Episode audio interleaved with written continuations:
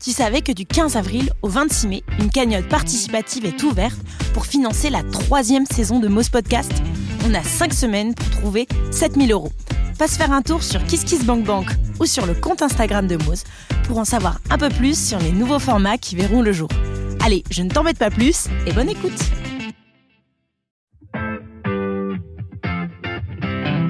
Salut, moi c'est Juliette, bienvenue sur Moz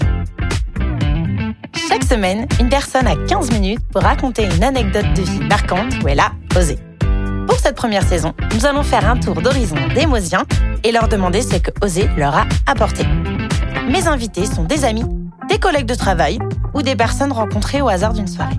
Leurs anecdotes vont d'un changement de vie à la déclaration de ses sentiments en passant par l'expression de sa créativité.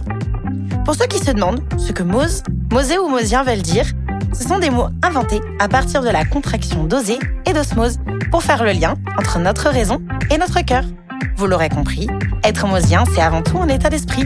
Je suis convaincue que nous sommes tous intrépides et que plus on ose, plus c'est facile d'oser. Je préfère vous avertir, une révolution est en route. Mose se diffuse et la mosinerie est très contagieuse. Je vous souhaite une bonne écoute. N'hésitez pas à aller faire un petit tour sur le compte Instagram de Mose pour découvrir la communauté des Mosiens et quelques exclusivités sur le podcast. Allez, c'est parti, jingle Salut, moi c'est Léa. Je suis Badiane. Claire. Juliane. Mathilde. Adélaïde. Clémentine et je suis mosienne. Je suis le plus mosien de tous les mosiens. J'ai 66 ans et il n'y a pas d'âge pour être mosienne. Mets de la mousse dans ta vie.